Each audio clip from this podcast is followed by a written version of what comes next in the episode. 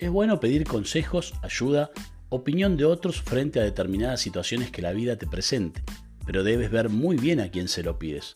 Hay muchos por ahí queriendo ser maestros, pero sus vidas no son un reflejo de sus enseñanzas. Hay algo llamado autoridad moral, y es justamente el respaldo que hace que tus hechos hablen mejor de ti que lo que tu boca habla. Busca la crítica constructiva de personas que han logrado sus objetivos, que tienen experiencias, que hablan con propiedad, con fundamento, que tienen esa autoridad moral que se ganan el derecho de ser escuchados. No escuches críticas constructivas, entre comillas, de quienes no han construido nada.